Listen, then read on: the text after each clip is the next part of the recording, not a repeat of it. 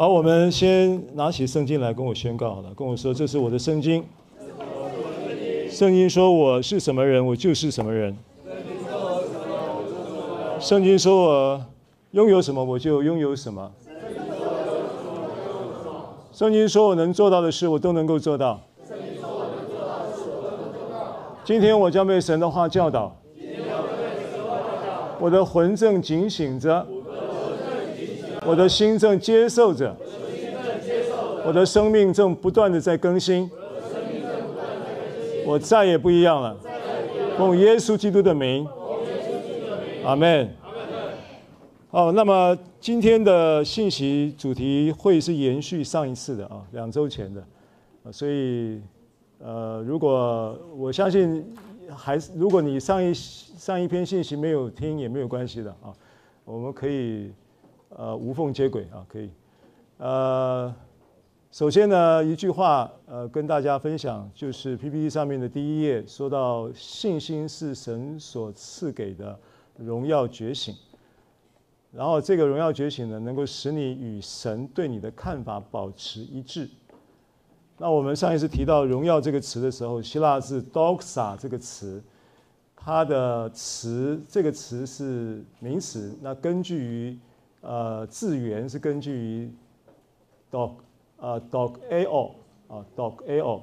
那 “dogeo” 这个词呢，它可以翻译作信仰的观点，或者是思维模式，哦，或者是原始设计蓝图。重要的设计理念啊，可以这么翻译。我再说一次，“荣耀”这个词叫 dogsa Doxa 它的字是来自于一个 dog ao 这是上一次讲过的内容了啊，所以 PPT 没有啊，没关系，你就听就可以了啊，听。那这个 dog ao 呢，它的意思就是一个信仰的观点，然后一个思维的模式。或者是一个原始设计的蓝图，或者是重要的设计理念，啊，大概就是可以这么说。那觉醒的意思呢？呃，它这个希腊字叫 agero。那 agero 这个词在新约圣经和合本翻译呢，呃，我最有印象的就是，当耶稣在毕士大池子畔看到那个。三十八年的瘫子，然后就就说就跟大家讲说，你起来，起来，拿起你的褥子回家吧。那个起来就是 agero，原文就是 agero。所以这个字在新约圣经呢，也可能在别处也翻译作觉醒或唤醒，或者是复活，只是它不是正式的那个复活那个字，因为耶稣在。主耶稣在约翰福音十一章二十五节说：“我是复活”的时候，他用的是另外一个字，啊，用的不是这个 “agero” 这个字。他在做他的自我介绍说：“我是复活”的时候，那个“复活”是另外一个字啊。那那个字呢，自己去查，我也忘记了啊。你们就听听听就好，因为其实我们目的是要让你理解这个经文的意思啊。这个字不是要教给你上希腊文的课，不是。是让你透过原文的字义，能够比较透彻一点，或者是更更能够清晰的理解这个经文是讲什么。这是我们做这个比较细的查经的原则啊，目的是这样子。OK，好，所以呃，荣耀的觉醒呢，就可以说就是被神的信仰的观点或者是思维模式唤醒。这就是一种觉荣耀的觉醒。那当你被神的信仰观点跟思维模式唤醒的时候，那个就是信心的见证，那就是信心的量能就要展现了，啊，那个信心就要就要就要喷发出来了啊。所以当这个彼得在圣殿门口遇到那个那个那个那个瘸子有没有瘸子？然后在门门口。看到彼得，然后期望从彼得那里得到什么？彼得就看着他，说：“金银我都没有。然后我奉拿撒勒人耶稣的名叫你起来行走。”那那个人呢，没有经过一秒或者是一周或者是一个月或者是三个月的复健，没有，就直接啪就起来，走着又跳着又赞美神。这个是 agero 的这个意思，就是唤醒。唤醒是一刹那之间，唤醒是神的经济，是一刻，就是一刹那就进入永恒。唤醒的意思就是，就是就是这个这个感觉啊。好，所以当你知道了信心，这个是信心的一个部分，我觉得可以定义信心一个很具体的一个概念。然后它也能够使你怎么样？透过这个荣耀的唤醒，透过这个神的观点跟神的思维模式，然后被他的思维模式跟观点，被他的设原始的设计蓝图、原创的这个。设计的重重要的设计理念被唤醒的同时，它也可以使你对神对你的看法跟神与你啊与神对你的看法能够保持一致性啊，因为这个是信心的一个很重要的标的。信心要呈现在第一个信心的建立基础，就是你要。正确的看待你自己，正确的看待你自己的那个正确性，不是来自于你的原生家庭，不是来自有没有声音啊？Hello，不是来自于你的经验，不是来自于你的亲朋好友对你的看法。我记得小时候啊，我我住眷村长大的，我在眷村里啊。我在我我我妈妈我妈妈就是跟我们就是很多眷村的妈妈们啊，当然婆婆妈妈都会都会聊天嘛，啊，然后聊的时候的话题不外乎就是聊老公、聊孩子，对不对？然后当着我的面呢，在聊到我的时候呢，就会说啊，你这个刘浩啊。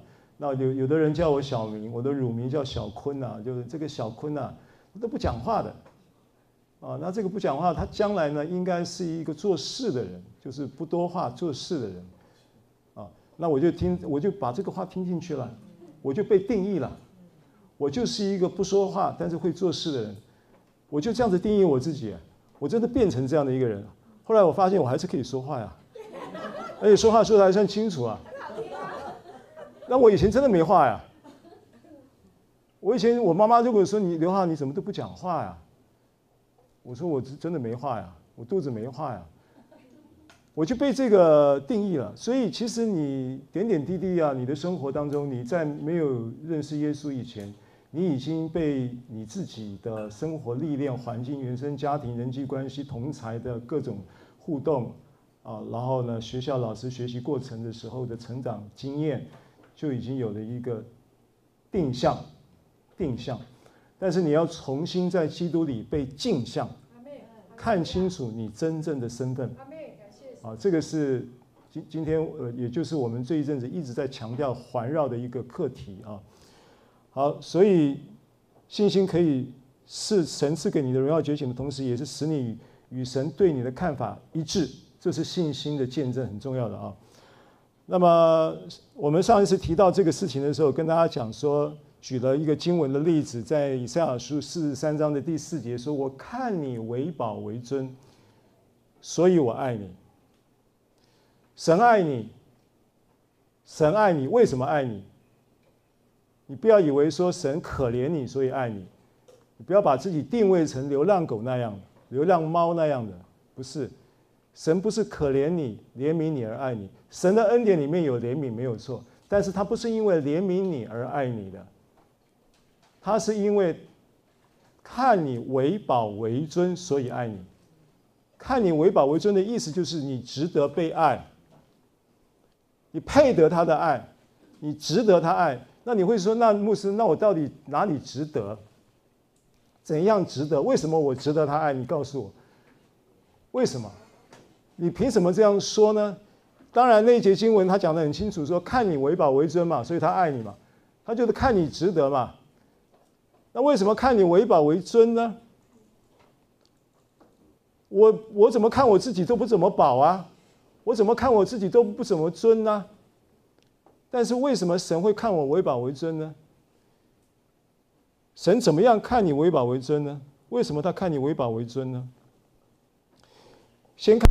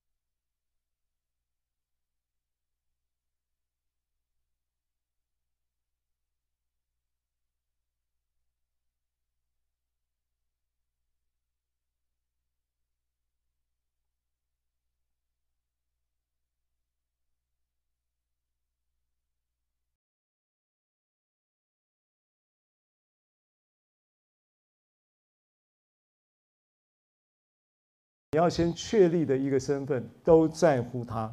跟我说，都在乎他。好，所以雅各书有一节经文呢，就很清楚的、更明确的、进一步的说了这个事情。一章十八节，我们先看上半节，十八节，和合本雅各书一章十八节上半段 A 段说，他按自己的旨意用真道生了我们。他按自己的旨意用真道生了我们，对照到镜像圣经的一章十八节上半节，旨意是什么呢？他说是照着父喜悦的决心，什么样的一个决心呢？镜像的释义说是一个深情的渴望，是神喜悦的意思，是他一个深情的渴望，以及他。一个深，就是一个叫做呃呃深度的一种深思熟虑的决心，啊，跟我我我再说一次啊，父的喜悦的决心，镜像示意可以解释成为定义旨意这个词。我们常常讲神的旨意，对不对？和本常常用旨意这个词嘛，这个词叫做巴鲁巴呃巴鲁麦巴鲁麦巴鲁麦。叫做巴包罗买包罗买这个词，它的它这个叫旨意，和本翻译叫旨意。那镜像释义把它翻译说，定义成为说父神所可深情的渴望以及深思熟虑的决心，很很浪漫，对不对？对。深情的渴望，跟我说深情的渴望。与深思熟虑的决心。与深思熟虑的决心。这个是父的旨意的意思，就是他向着你怀着一个深情的渴望以及深思熟虑的决心。好，这个是呃决心呃巴罗买。那巴罗买再来，他怎么样呢？他这个决心呢怎么样？照着他这样的一个深情的渴望跟跟深思熟虑的决心呢，他就做一件事情，就是生了我们。在这个旨意里，所以他生生了我们的这件事情是来自于他的一个计划跟旨意，是一个他起初的一个设计的蓝图，把我们生出来了。啊他叫阿婆库埃奥，生叫阿婆阿婆库埃奥，阿婆库埃奥生了我们。然后呢，在生了我们的同时，他也赋予了这一个生我们的话语，就是道，对不对？因为和合本翻译说用真道生了我们嘛，真道。我们回到上一页和合本的经文啊，用什么？他按自己的旨意，就是他深情的渴望。以及他深思熟虑的决心生了我们，然后用什么生我们？用真道生了我们。啊，那这个真道呢？真就是 alethea，alethea，alethea，alethea a l e t h i a 是真实的意思，真道的真的意思。道是 logos，啊 a l e t h i a 那 a l e t h i a 是什么意思 a l e t h i a 其实啊就是否定词，不要的意思，啊。希腊字原文就是“不要”的意思，否定词。然后 l e t h i a 的意思是隐藏，所以“真”就是等于“不要隐藏”，就是本来就存在，把那个隐藏跟遮蔽揭露，那个叫真。所以“真”其实不是一个创造，“真”是一个神的本质，也是神的道的本质。这个本质本来就存在，它就跟神的道一样，太初有道，道与神同在，道就是神。它跟神是同质性的存在的，道就是神，神就是道，啊，所以这一个道就可以把它理解理理解成为是神的道就是神的逻辑，啊，logos 跟 logical 它是同一个字根，就逻辑就是神的逻辑，所以它的它的逻辑是一个真的本来就存在的永恒的一个。一个生命的逻辑，然后在这个生命的道里面，在这个真实的道里面，把我们生出来了。那这个道把我们生出来的这个道的核心是什么？这个道的核心就是基督。那你说道的核心基督，那这个基基督又很广泛啊，是基督。然后呢，跟你发生什么关系呢？为什么为什么基督在真道生了我们，它的核心是基督的同时，跟我们就会发生关系呢？因为基督为你从钉十字架上，然后完了死而复活，所以彼得才会说，我们是在耶稣基督的复活里重生的。所以这边讲的生，你要把它意识到是我们在基督里重生，可以这样子去理解。Amen。好，这个是雅各书。那这个是我们是他的孩子。使徒行传刚才所说的那个经文，是向着一般还没有重生的人说的话。意味着什么？意味着我们在还没有重生以前，我们就是神的儿子。正如圣经上告诉我们说，《路加福音》三章的族谱从耶稣开始往前推，《马太福音》的族谱是从亚伯拉罕开始往后推，然后这个《路加福音》的族谱是从耶稣开始往前推，推到最后推到谁？耶稣基督的族谱家谱在路加福音三章，从耶稣开始往上推，往前推，推到后来，最后的一个推的对象，推到后来就是亚当嘛，人类的最早的第一个人嘛，亚当嘛，是不是？耶稣是谁生的？然后谁那个耶稣的爸爸又是谁生的？谁又谁生的？一直到最后，是不是亚当是始祖？然后呢？所以圣经上记载，《路加福音》三章三十八节就说：“亚当是神的儿子，亚当是神的儿子。”所以，我们这一班重生的人，我们是回复到了亚当还没有犯罪以前的那个儿子的原始设计的样态。你懂我的意思吗？这个观念很重要，这个观念跟我们等一下后面接着要讲的信息是会有关联的。如果这个观念你先植入了，后面的信息你就可以明白，主在主的灵在策划一个生命彻底的改变的这件事情，我们都渴望生命彻底的被更新跟改变。这件事情跟这个真理发生什么样的关系？Amen。好，所以这个镜像圣经这呃这个雅各书一章，我们继续往下看。看“生”这个词啊，“生”这个词，我们刚刚讲 “apokueo”，“apokueo” 这个词呢，它是从 “apo” 跟 “kueo” 的字根呢是 “kuma”，所以它是从叫做 “apo” 跟 “kuma” 加在一起的组合字。那 “kuma” 呢，它又是源自于 “cool” cool 什么意思呢？cool 的意思是弯曲、波浪。然后它的寓意是一种混乱的情况。那 apple 是什么呢？apple 是从某一个对象或者是标的远离，所以 apple 是远离的意思。所以在这里的这个生呢，apokueo 的意思就变成是远离一种波浪跟混乱的现象，远离一个混乱、波浪、弯曲的情形，可以这么理解？OK，好，有这个。字这个字有个概念就行了，因为这后面都会提到的啊。好，所以呃，我记得以赛亚书有一节经文四十九章了啊，他讲说，他讲说，因为我我我们还要我们还在一个一个主题里面，就是。你是被爱的，你为什么被爱？不是因为你可怜，是因为你值得被爱。你为什么值得被爱？你你没有办法用价格来衡量你生命的价值，你只能用价值来衡量，而这个价值是耶稣基督的灵魂身体的重价。而耶稣基督灵魂身体的重价，为什么这么荒谬的代价去买赎你呢？为什么呢？没有别的理由，就是因为你是他儿子。如果你有儿子的人，你可以理解为什么。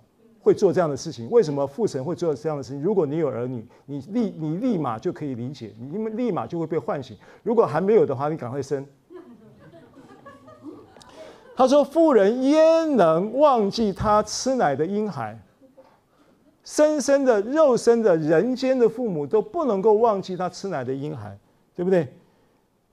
他说：“即或有忘记他吃奶婴孩的妇人，即或有。”他说：“我也不忘记你，我也不会撇弃你，因为你是我亲生的儿子。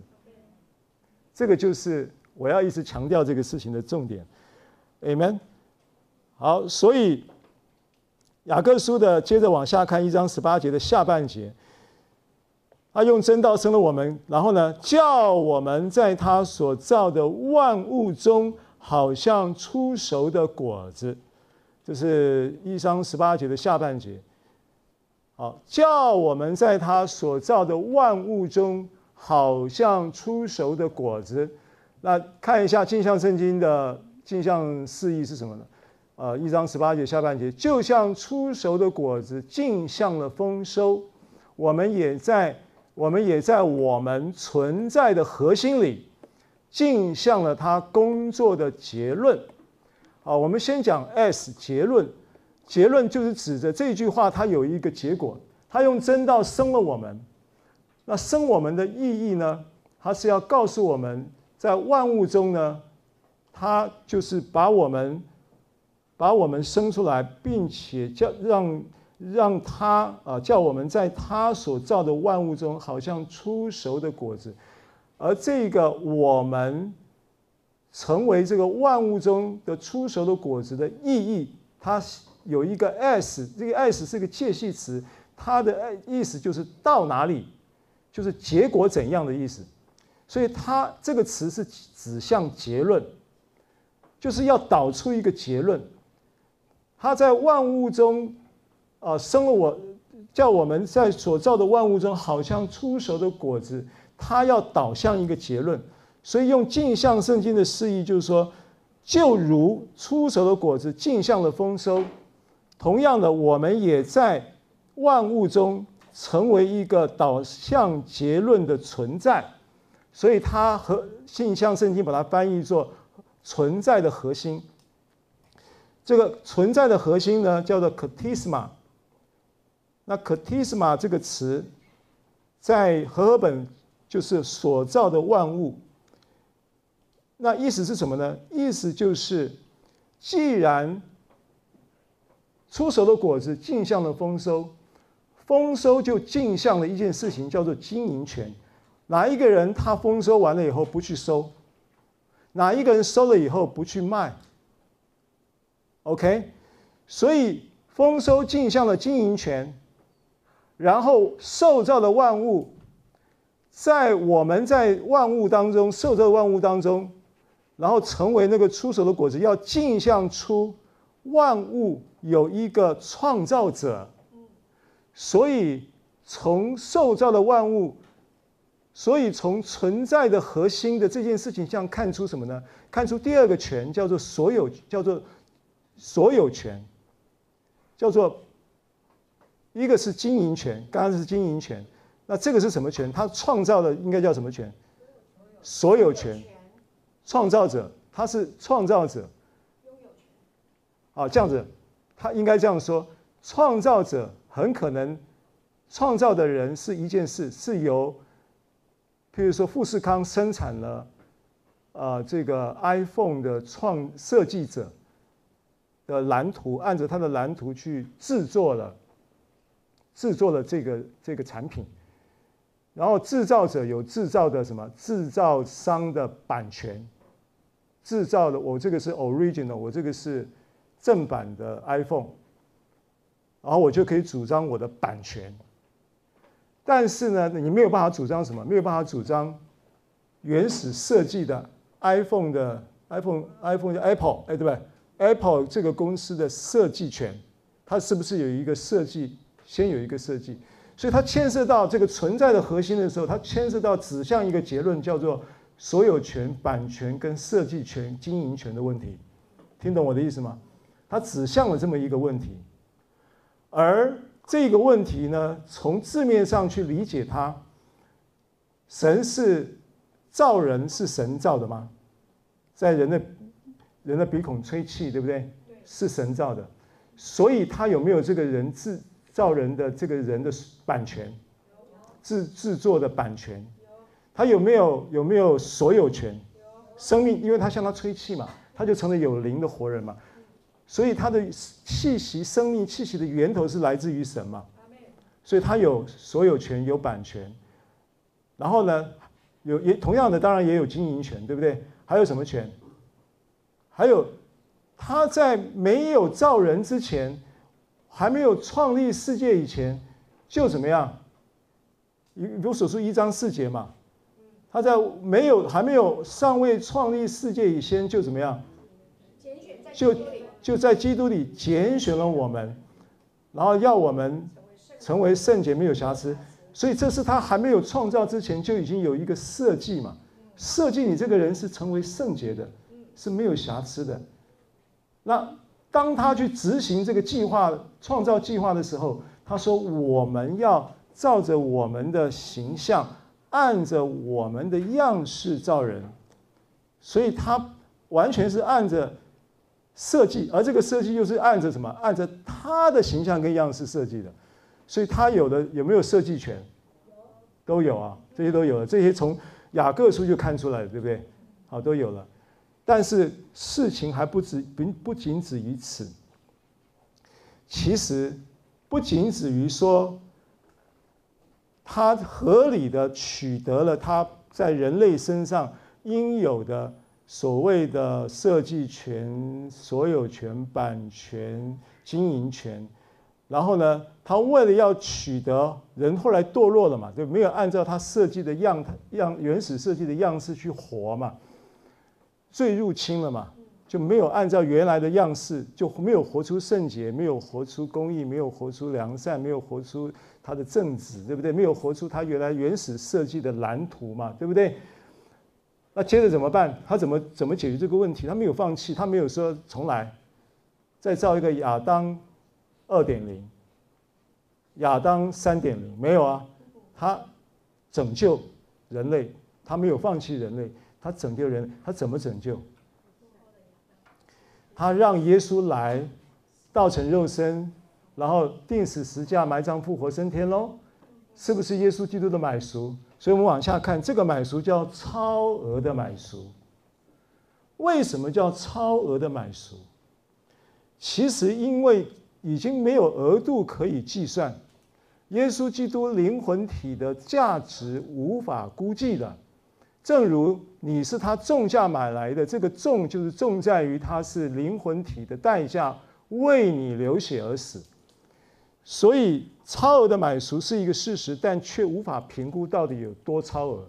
但是呢，只能用一个逻辑来跟你分享超额的概念在哪里。它的原始设计权、版权、所有权跟经营权都是属他的。但是呢，忽然在伊甸园发生一件事情，就好像一个房子没有贷款，结果呢，被一个不孝第三人不孝的第三人，这这这个是我经历过的事情啊。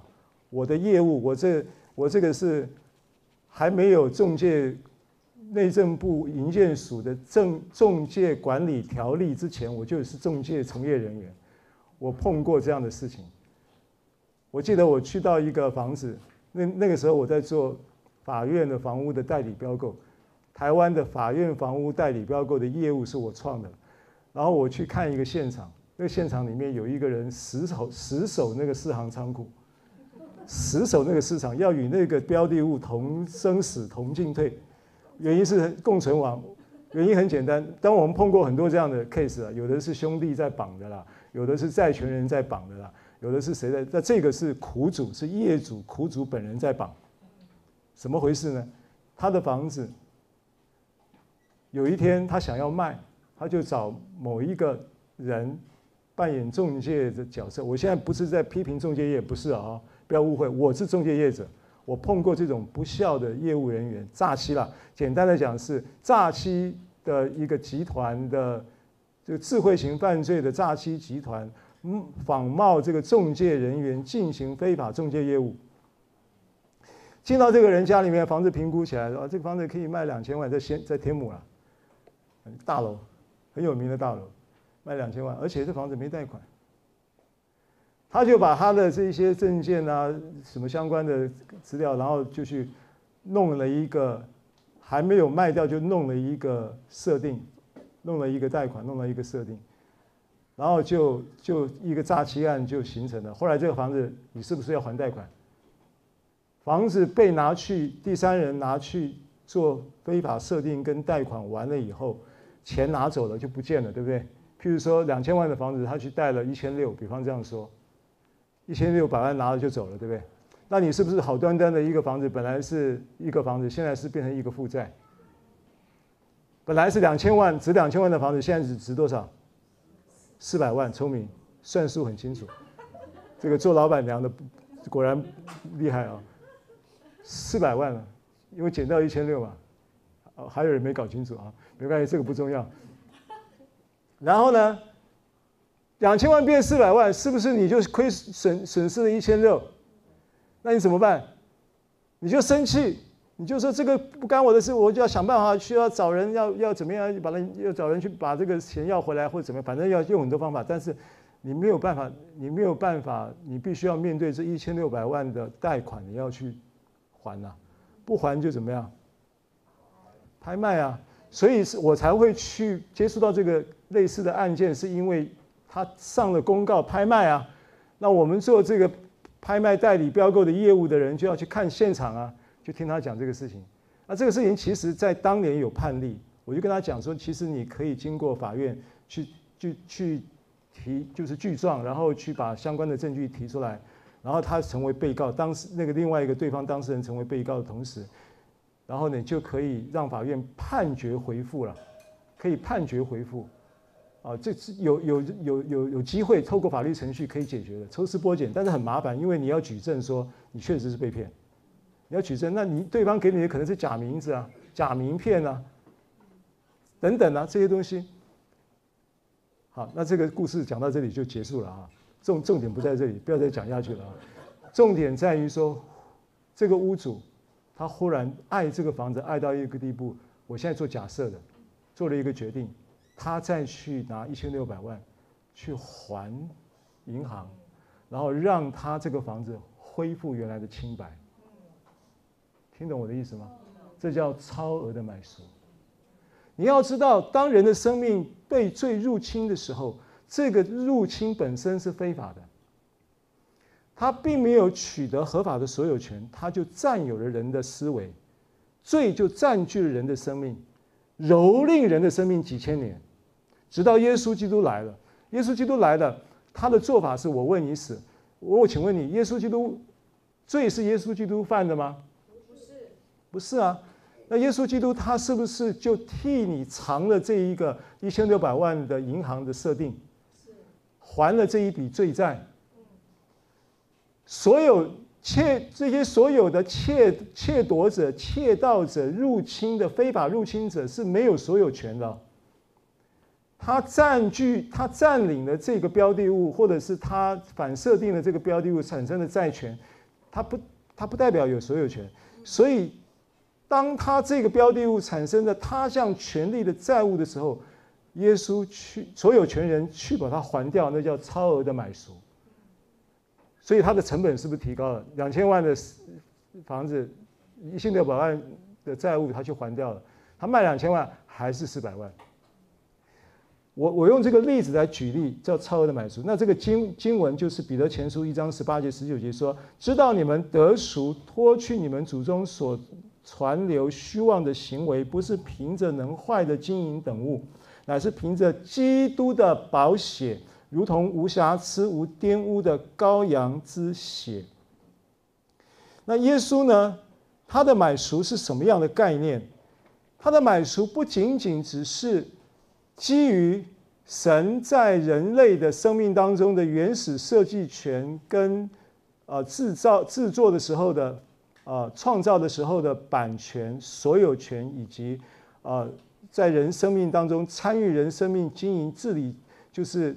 生养众多，遍满地面，治理这地，管理海里的鱼，空中的鸟，地上的走兽，地上所爬的一切昆虫的这个相关的经营跟治理的参与权，这都是他的权，他的统，他的统治权的一个部分。他对人类的生命有绝对的统治权，是来自于这一些基本的权柄。如果你理解了，你很乐意，很很很很爱。很喜欢 under 在这样的一个力量底下，被他带领、被他保护、被他牧养、被他祝福，对不对？否则的话，你不在这个体系里面被他来带领、保护、牧养跟祝福，你就是被另外一个力量来统治你。这个力量可以把它理解成为肉体的力量。也可以把它理解成魔鬼的力量，也可以把它理解成为是世界的力量。而世界、魔鬼跟肉体本来就是三合一的鬼，就是就是鬼来的三合一，三一鬼听过吗？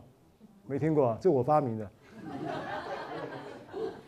肉体、世界、魔鬼啊，以弗所书二章一节二节讲的嘛，对不对？空中掌权者的首领啊，肉体的私欲啊，世界的风俗啊，不就三合一的魔鬼吗？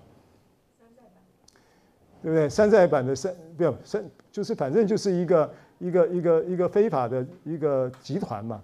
而这个力量存不存在呢？存在嘛。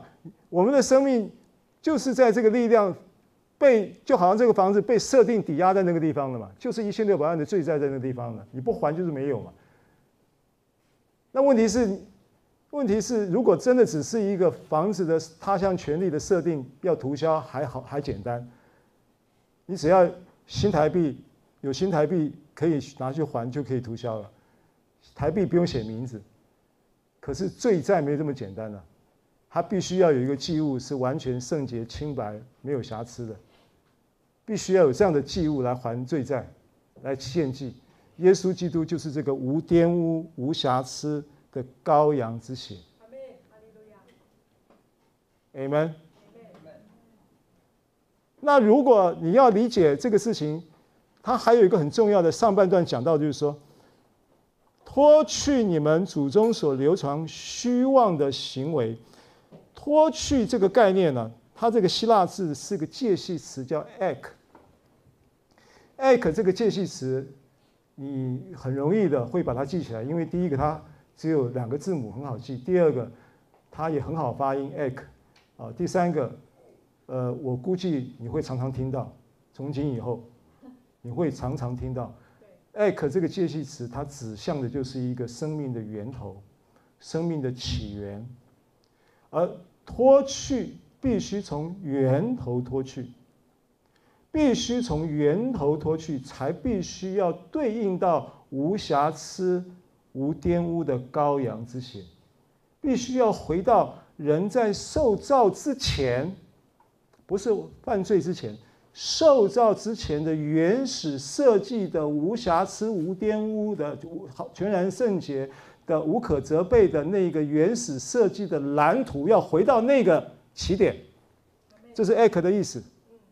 你必须追溯到那个原始设计的起源的那个起点，要回到那个起点。这个观念很重要。这个福音，这是福音，大而有力、呃有能的福音，大能的福音。所以你、你、你的得赎是这个概念。你的得赎不是青楼女子被这个那个什么相公把她买赎的那个概念，不是。是你回到了那个生命原始设计的清白、无瑕疵、无玷污的那个状态。这个买赎要要你回到那个状态的的买赎。这个话就这个意思。所以你的得赎要从这节圣经里面看到，它是一个超额的买赎。为什么必须要超额的买赎？因为它买赎的目的、买赎的这个这个效益要达到这个目标。这是他买赎这一笔这一个他的经济的算盘，神神的经济里面，在这个达到这个经济效益的目标，就是这样的一个买赎。因此呢，它指向一个什么呢？指向一个列祖列宗，他讲到祖宗嘛，祖宗所传流虚妄的行为，那他就脱去是 ek，指向一个源头，指向什么呢？先指向一个。刚才我讲的那个源头概念，然后在这一个彼得前书的这一段话里面，又很明显的、明确的去指向一个标的，先要回到一个什么呢？回到一个指向祖宗在起源的时候有一个有一个无用的、有一个堕落的思维，因为这个无用的堕落的思维成为一个虚妄的思维，就带出了一个虚妄的行为。脱去你们艾克你们祖宗所流传的、所传流的虚妄的行为，这个虚妄的行为是来自于你们祖宗的，因为他写信彼得彼得的书信彼得前书写信的对象受信人是犹太人，犹太人的祖宗就指的犹太的律法体系，律法体系里面有一个传流的虚妄行为。这个虚妄行为，其实你去解读它，你必须要解读的不是那个行为，你要去解读这个行为是来自于什么？来自于一个无用的，来自于一个无没有办法，而且是堕落的的一个虚妄的思维。那这个思这个思维，这个这个这个这个行为呢？这个思维呢？从这里买赎追溯到这里，才让你能够脱去那个虚虚妄的行为。啊，这是第一个起源这个字，那它当然连带的目的是要达到一个买赎的目标，而这个买赎的目标就意思就是要从哪里买赎出来的意思，这句话就很重要了，因为你如果过去我们在我们所领受的神学救赎的神学里面，我们觉得买赎买赎的意思就是从监狱里面被放出来啊，买赎的意思什么监狱？罪的囚牢啊。被放出来啊，对不对？买赎就这个概念嘛。买赎的概念就是从这个捆绑中得到释放啊，从瘾的捆绑中得到释放啊，哦，从坏脾气的捆绑中得到释放等等等，这些都对。但是在这里特别指向的一个买，从哪里买赎出来？从哪里被买赎出来？是从那一个无用的、虚妄的、无用的、堕落的。奴仆思维中买赎出来，这个是整个无瑕疵、无玷污的羔羊之血，耶耶稣基督的宝血，买赎的一个重要的目的。啊，所以你抓到两个重点，第一个重点要回到他原始设计的那一个无瑕疵、无玷污的那一个呃神的形象跟样式作为买赎的目标，而这个买赎目标达成了之后，要进行的一个买赎的延续性的作业，每一天你都还还可能被这一个叫做呃呃叫做什么能坏的金银等物，还有这一个祖宗流传流无这个堕落的无用的奴仆思维所辖制，所以你还得要从这一个原始设计无瑕疵无玷污的设计蓝图买赎，回到那个设计的原点的同时。还要能够持续性的能够在思维上得到释放，这个就是耶稣基督超额买赎的目的，必须要超额买赎的原因。听懂了吗？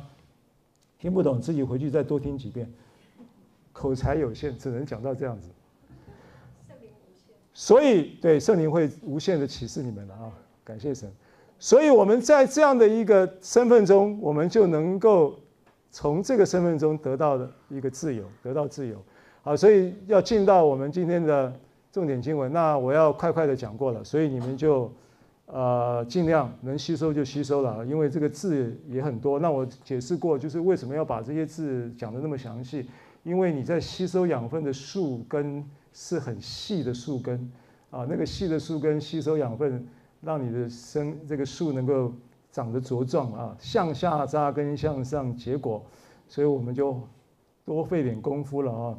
那最后我们要用的这一段主要的经文，讲到这个神儿子身份中得自由呢，是用林后三章十六节到十八节，他们的心啊，但他们的心几时归向主？我们一起来读好吗？林后三章十六到十八节，和合本说，行，但他们的心几时归向主，帕子就几时除去了。主就是那灵，主的灵在哪里，哪里就得以自由。我们众人既然敞着脸得以看见主的荣光，好像从镜子里反照，就变成主的形状，荣上加荣，如同从主的灵变成的。那对照镜像圣经呢，我们就分段来看了啊。林后三章十六节。但他们心起是归向主？因为十六节的这个经文的镜像的圣经的解释的文字很多，我就没有把它做 PPT 出来。但是我就择其中的要义啊。那其这个其中呢，重点就是第一个归向主的这个“归”是一个重点词。这个词呢，epistrophe epistrophe epistrophe 这个词，归向主的“归”。A P three four，它的意思就是归回，就是转回。那归回转回到哪里呢？它的意思是归回转回到迷失的点，归回转回到迷失的地方。啊，那人是在什么地方迷失的呢？有一节圣经说：“我们如羊走迷。”然后呢？个人偏行己路，是不是？神却没有将他却没有将他的将将这个罪孽归在他们身上。以赛亚书五十六五十三章第六节嘛。那那个我们如羊走迷，个人偏行己路，这个话可以理解成为什么？可以理解为你这个走迷，就是指着身份认知的扭曲的走迷。你对你自己的身份认知已经迷失了，已经扭曲了，你已经被这个世界弄到你不知道你是谁了，或者是你以为你是谁了，就好像那个，我记得很多很多很多年前有一个金马奖得奖的影片叫《卧底》，哎，那个男主角叫什么名字？有人记得吗？艾迪，有没有这个人？香港的，有没有这个人？艾迪有啊。艾迪嘛，他演一部戏叫哎，不是不是不是卧底，边缘人边缘人，那部戏叫边缘人，他演一个卧底的警察，卧底在黑社会，卧到后来啊，他已经忘了他是警察了，对他的身份认知已经扭曲了，所以你不要卧底卧到后来，你忘了你是神的儿子，你只是暂时在卧底而已啊！你真正身份是神的儿子啊！这叫迷失了，就回到那个身份认知的迷失的点啊。归像是 plus 这个介系词啊，就是一个近距离的面对面。他说：“如你什么时候呢？回到那个身份认知的迷失的点，然后向着主，镜像出你是谁，帕子就出去了，遮蔽就出去了。遮蔽除去意味着什么？记得我们刚刚讲到这个 anathria anathria anathria 啊啊啊不是 aletheia aletheia aletheia 是真真实的那个真嘛，对不对？啊是不要嘛，letheia 是隐藏嘛，所以不要隐藏就是真嘛，所以帕子的概念一样的意思啊，帕子揭去就是揭示，就是把盖住的东西揭示出来了。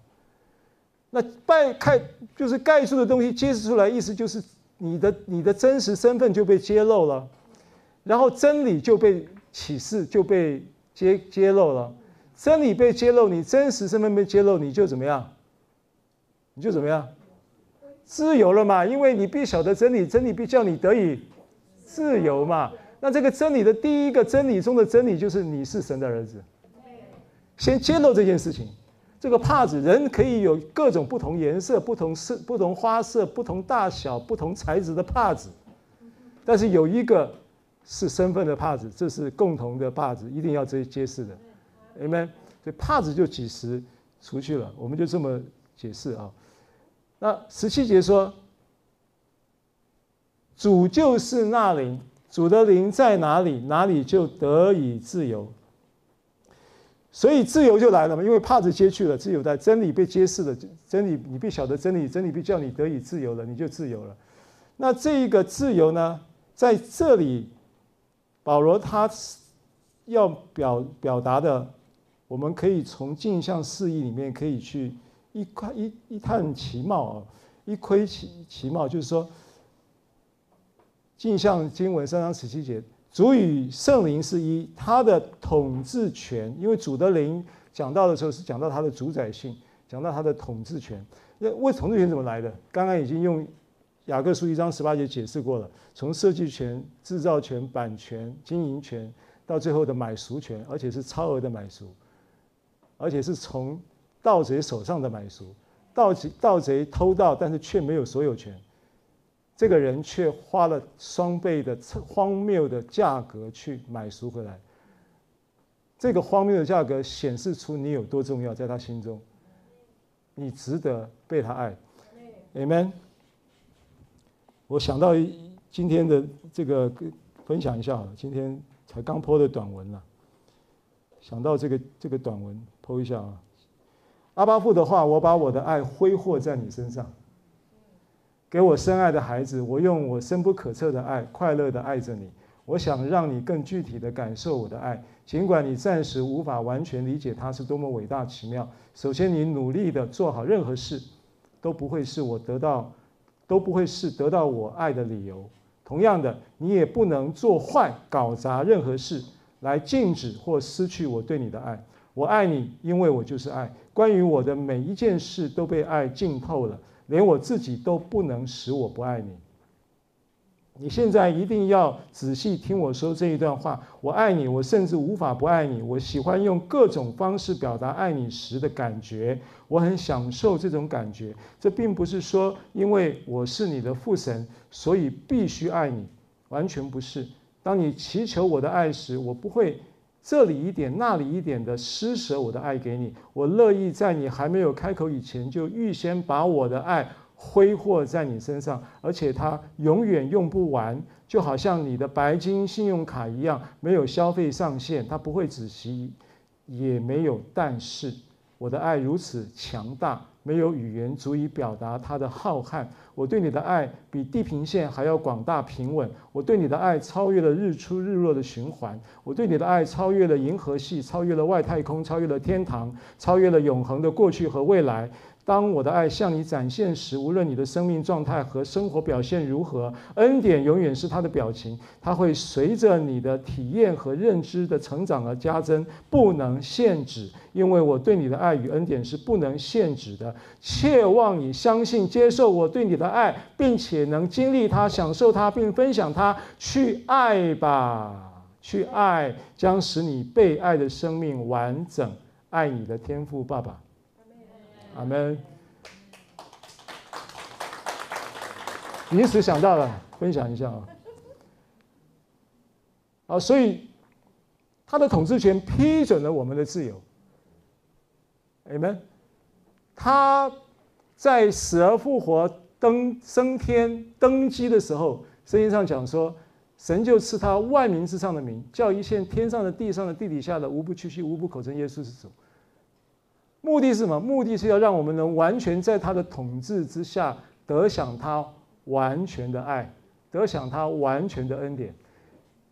因为任何的执政的掌权的，除了基督耶稣以外的执政掌权系统，都会有害于你的生命，所以他必须要先解决所有执政掌权系统的害处，他来带着恩典，能够全盘的统治，恩典才能够毫无拦阻的畅。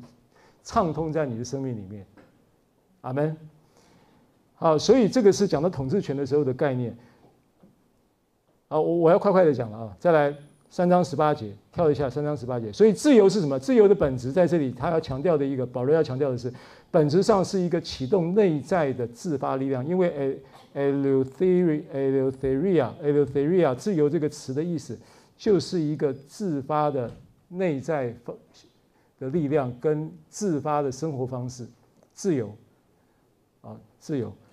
以后三章十八节上半节，我们既然众人既然敞着脸得以看见主的荣光，对应到镜像圣经的三章十八节上半节 A 段说，我们带着新的认识，在他身上看见我们自己如同照镜子，隔着橱窗看着时代已经结束了，在他身上每一张面孔都显露出来。好，所以这两个词就是“敞着”跟“显露”，哦，都是同一个希腊字 “anakalupto”，“anakalupto” 啊，那就是一个和本翻译作“敞着脸”的“敞着”，镜像正心翻译作“面孔显露”，意思就是在这一个看见主的荣光的同时，啊，向着他，啊。在十在十十七节，呃，在十十六节里面提到说，转向归向主，啊，归，然后向 plus 跟他面对面的时候的那一个镜像出来，镜像出来的那个那一张脸，让你产生一个新的认识，让你让你产产生一个，因为你是照着神。神的形象跟样式造的，在还没有造以前，就有一个原始的一个设计蓝图，是没有瑕疵、毫无缺陷的，是完美的。而是造后来在造的同时，把这一个原始的设计蓝图呢，把它等同于一个他的形象跟样式，父子圣灵的形象跟样式，这样子去造出来的。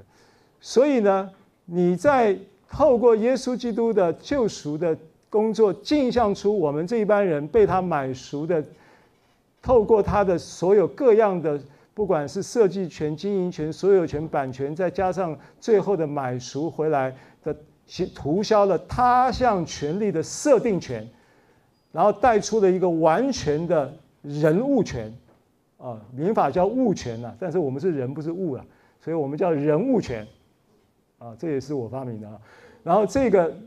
有了这样一个完全的人物权的前提之下，就能够有一个充分的生命的镜像，一比一，毫无丝毫不差的，把他的生命镜像在我们身上，这就是“敞着脸”的这个词的意思。镜像出他的生命，这个词的意思。所以啊，在和在这个十十八节的 A A 段就这么就这么说了。再来看 B 段，三章十八节的 B 段说。这个这一个显露，这一个新的认识，然后呢，照镜子带来的显露，就好像什么呢？就好像从镜子里反照变成主的形状。好，那反照，katoptrizomai，katoptrizomai，啊，反照。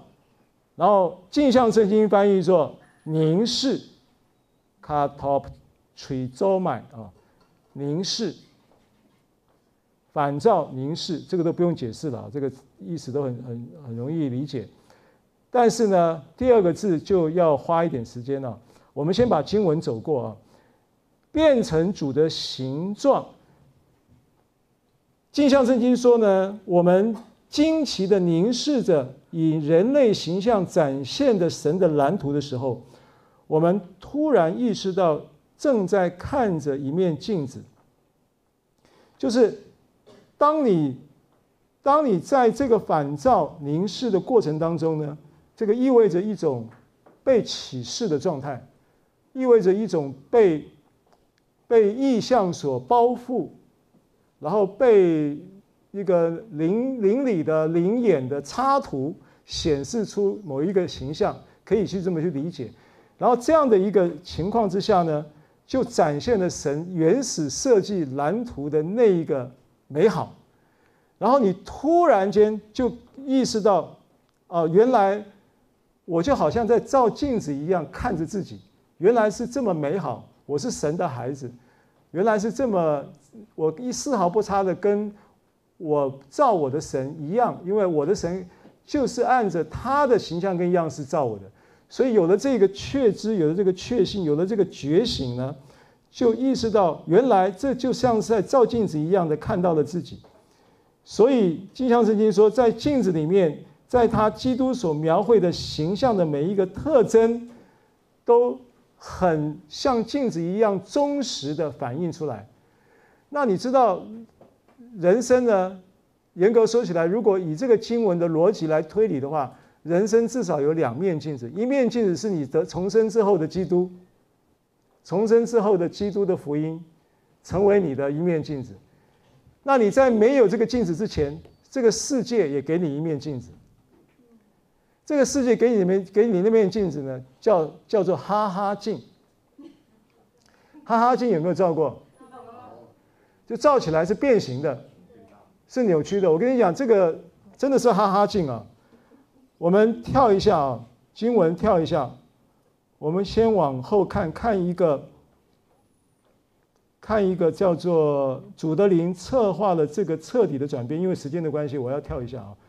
主的灵策划了这个彻底的转变。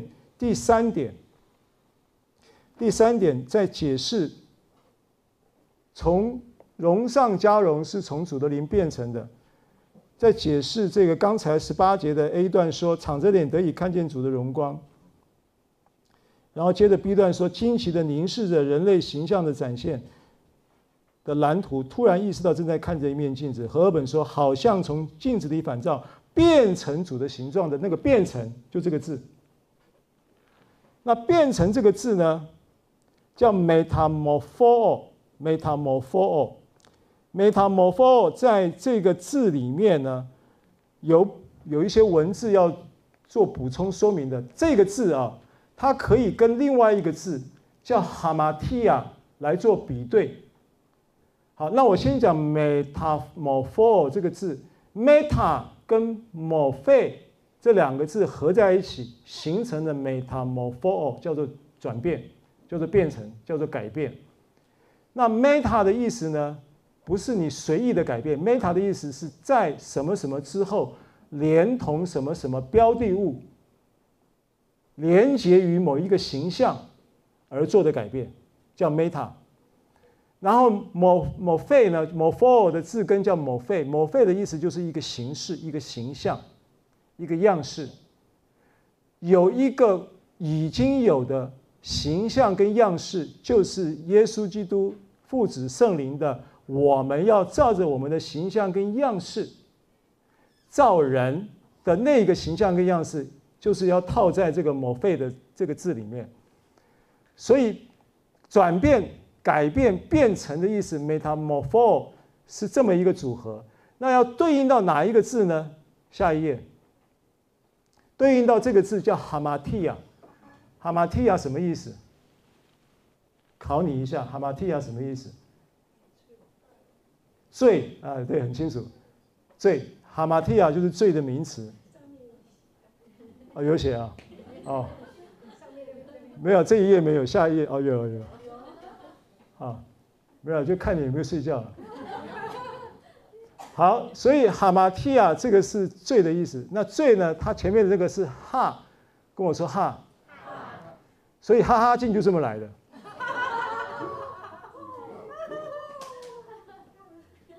扭曲的认知啊，哈，你你照哈哈镜照了一辈子，你已经真的，你看到你真正的形象的时候，哇，怎么这么美啊？怎么这么完美啊？怎么这么好看呢？对不对？好。所以哈是什么意思？哈的意思是否定，没有。马蒂亚呢？马蒂亚的字源是美若斯，美若斯意思是被分配的部分或形式，就是你已经没有了上帝造你的时候给你的样式、形式或被分配的部分，没有了，那个部分都不见了，上帝的样式跟形式都不见了，都扭曲了，都变形了，这就是哈马提亚的意思。哦，下一页。然后呢，哈马提亚那个马提亚是美那个美肉石，美肉石又是什么？又是某费的词干，所以 metamorpho 的反面就是哈马提亚，这就是比对的结果。所以现在呢，罪已经被除去了，我们面对着被揭示的真实的面貌，凝视着主的荣耀，就像照镜子一样，形式出来了，真的样式出来了，在我们的里面的形象跟样式忽然间觉醒了。你忽然间发现了，忽然间被唤醒，你是谁了？这就是改变的意思。啊，那为什么我要讲这个？简单的讲啊，好，我快要结束了，因为太多了内容，我只能择重点了啊。我简单的讲，为什么要讲这个？如果你去细读林前三章刚刚读的那个经文的前后文，你会发现呢，第十八节最后一段，我们看一下。和合本的三章十八节，林后三章十八节，C 段，好，我们从一种呃呃和合本的，先看和合本的，和合本叫做荣上加荣，有没有看到？荣上加荣，如同从主的灵变成的。那刚刚我们把变成已经解释过了，变成的概念是什么概念？变成的概念是罪的相对面，罪的概念是没有神造你的样式跟形式，给你一个哈哈镜，让你造出一个扭曲的形象跟样式，那个叫做罪。Metamorpho 就是变成，变成的概念是，是你拿对了镜子，是基督，他成以成之功成为这个真理的镜子，让你照出真实的自己。你忽然一面镜子一照，就看到你的真实的面貌的那一刹那，你就对你自己有了新的新的认识。好，这个是改变的含义啊。所以，我们从这个词里面呢，“荣上加荣”，如同从主的灵变成的这一个字，这个这一句圣经的话，我们过去的理解就是什么呢？因为它另外有一个翻译叫做“从荣耀到荣耀”，如同从主的灵变成的。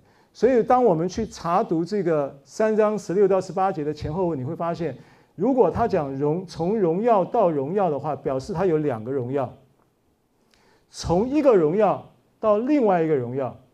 那这两个荣耀是什么呢？第一个荣耀是摩西律法的荣耀，但是那个荣耀呢，林后三章说它是渐渐。退去的，对不对？所以呢，我们就把第一个荣耀就套在这个渐渐褪去的摩西律法的荣耀上面。它有没有荣耀？有荣耀。摩西律法有荣耀，但是它是渐渐褪去的。然后呢，第二个荣耀是什么呢？就是在基督里的被镜像出来的真实的神的荣耀，对不对？好，那这个两个荣耀，我们在。和合本圣经里面去读这个字，你会从回到那个和合本，呃，对，你会从这个原文的字里面去拆解一些东西出来啊。第一个，荣上加荣的荣字前面有一个没有翻译出来的字，叫做 apo。apo 的意思是记得吗？刚刚前面有提过，是从什么什么地方远离，远离，apo 是远离的意思。那你说远离荣耀，远离什么荣耀？第一个荣耀，apo。第一个荣耀的荣，前面有一个刮胡的 apo 的意思是中文没有翻出来。这个荣耀是什么荣耀？第一个荣耀是什么荣耀？摩西的荣耀。你要远离那个摩西的荣耀，远离那个律法的思维，然后呢，进入什么？上，荣上加荣，加是 s，就是指向一个结论，指向一个荣耀的结果。指向一个耶稣基督已经成就的荣耀的事实，所以第二个荣耀指的是神在基督里给给到我们的恩典的荣耀，因为我们这些被被他所所预定的人就招被被他呼召来，我们这一班被他所呼召来的人就称我们为义，所称为义的这一班人就叫我们得荣耀，所以我们的生命的结论就是指向荣耀，而这件事情呢，如果你把它理解成为哦，那我就要从摩西的律法的那个那个经验里面渐渐渐渐的改变形状，然后呢，荣上加荣。但是这个不是这个经文里面说的，这个经文说的是 apo 远离，直接就拜拜了，然后就直接就进到这个荣耀里面。那个镜子就只有两面，没有那个渐渐的镜子让你照，只有两面镜子让你照，一个叫做哈哈镜。一个叫做荣耀镜，对不对？一个叫魔镜。你问魔镜谁是世界上最美的女人，魔镜不会跟你讲是真话的，它是谎言，对不对？好，所以那个荣耀的意思就是就是第一个荣耀就指的摩西，他要你远离。好，那我重点是要跟大家分享的是说，如果今天我们对于荣耀的认知，在刚才所说的这个生命经验里面，说到说这一个摩西所代表的衰退的荣耀是第一个荣耀，第二个荣耀是镜像在基督脸上揭开永不衰退的神的荣耀。这两个荣耀呢，是我们从经文里面可以去分离出来的。那经文在告诉我们一个事实：当我们的心归向主，帕子是立刻就除去。因为它是它的原文的意思是几时归向主就几时除去，意思是同步的，所以它没有渐渐的概念，在这段圣经里面没有渐渐的概念。好，我要强调一个重点，尤其啊，弟兄们，我们在这里，在这里现在面对瘾的问题要解决，然后面对你生命各样的这种你觉得需要改变的问题需要解决。不管是外在环境也好，或者内在生命也好，要改变的问题，我要先透透过这这个经文，让你知道一个事实，就是这个改变是一个唤醒，是一个立竿见影，是一个是一个揭示的改变，它不是那个旧约律法里面的渐渐改变的概念。现在你已经是神的儿子，而且当你那个是那个 Amen 一发生的时候，你就是完全完美完整。没有瑕疵、无可责备的，你就是这样的生命了。你需要改变的只有这里而已。你只有你渐渐只有这个地方需要被更新而已。除了这个思维需要被更新以外，其他都已经是一个属灵的事实。这个信息是要告诉你这个重点。如果你还停留在某一种渐渐改变的那种行为要求的变化的那一种。观念里面，那你还在旧约的那个渐渐褪去的荣耀里面的概念，那个是旧约法典的概念，不是新约荣耀的概念，恩典荣耀的概念不是这个概念。这是我今天讲特别花花时间讲这个重点要跟大家分享的。好，所以我们已经无法超越我们在基督里所拥有的，我们不是要成长得更完整。而是在我们完整性的认识上更成长，这就是今天最后一个部分的结论啊，跟我一起来读一次好吗？啊，一起来，请。我们不是要成长得更完整，而是在我们的完整的性的认识上更成长。好，那套一个这个笑话讲啊，老婆问你漂不我漂漂不漂亮，你要怎么回答？你要说，你要说你不是要在漂亮的事上更成长，而是要在你漂亮的认识上更成长。漂亮的认知上更成长，你已经没有办法比现在更漂亮了。不过昨天我这样讲的时候，我老婆不太同意。我老婆的意思就是说，你要讲，你不要讲这种属灵的。所以我现在也不知道应该讲哪一种。我们不是要成长得更完整。我们是在我们的完整性上的认识更成长，这个是今天我们结论的一个重要的结语啊。哥罗西书三章十节，看这个经文，三章十节，穿上了新人，这新人在知识上渐渐更新，正如照他主的形象。知识 epignosis 就是指着意念心思的意思，就是在这里要更成长，就是在这里要渐渐更新。除了这里更新以外，你已经是完全的，你已经是完美的，你已经是完整的，你已经回到了神造你时候，你已经完全的，神没有留下一个部分没有买赎，灵魂体都已经重价为你付上了，把你回的回复到了你神在你身上的原始的设计权、原始的所有权、原始的版权跟原始的经营权，因为他也把所有的罪在他项权利的设定都已经涂销了。你是自由的，你是完完全全自由的。好，最后宣再宣读一段你自由了阿巴父的话：给我宠爱的孩子，你是自由的，我给了你自由，完全的自由，真正的自由，永远的自由。你不必为了获得或维持与我的关系、我的认可、我的宠爱或我的祝福而再努力的做些什么。你可以永远的拥有他们，再没有什么。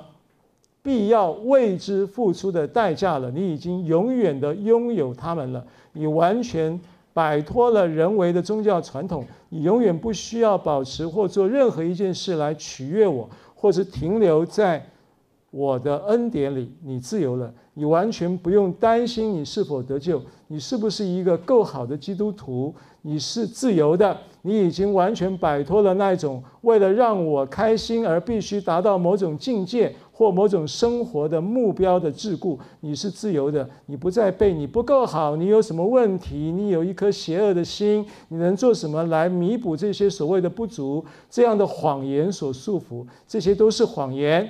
你因为明白真理而得自由了，你从你所有的恐惧中解脱了。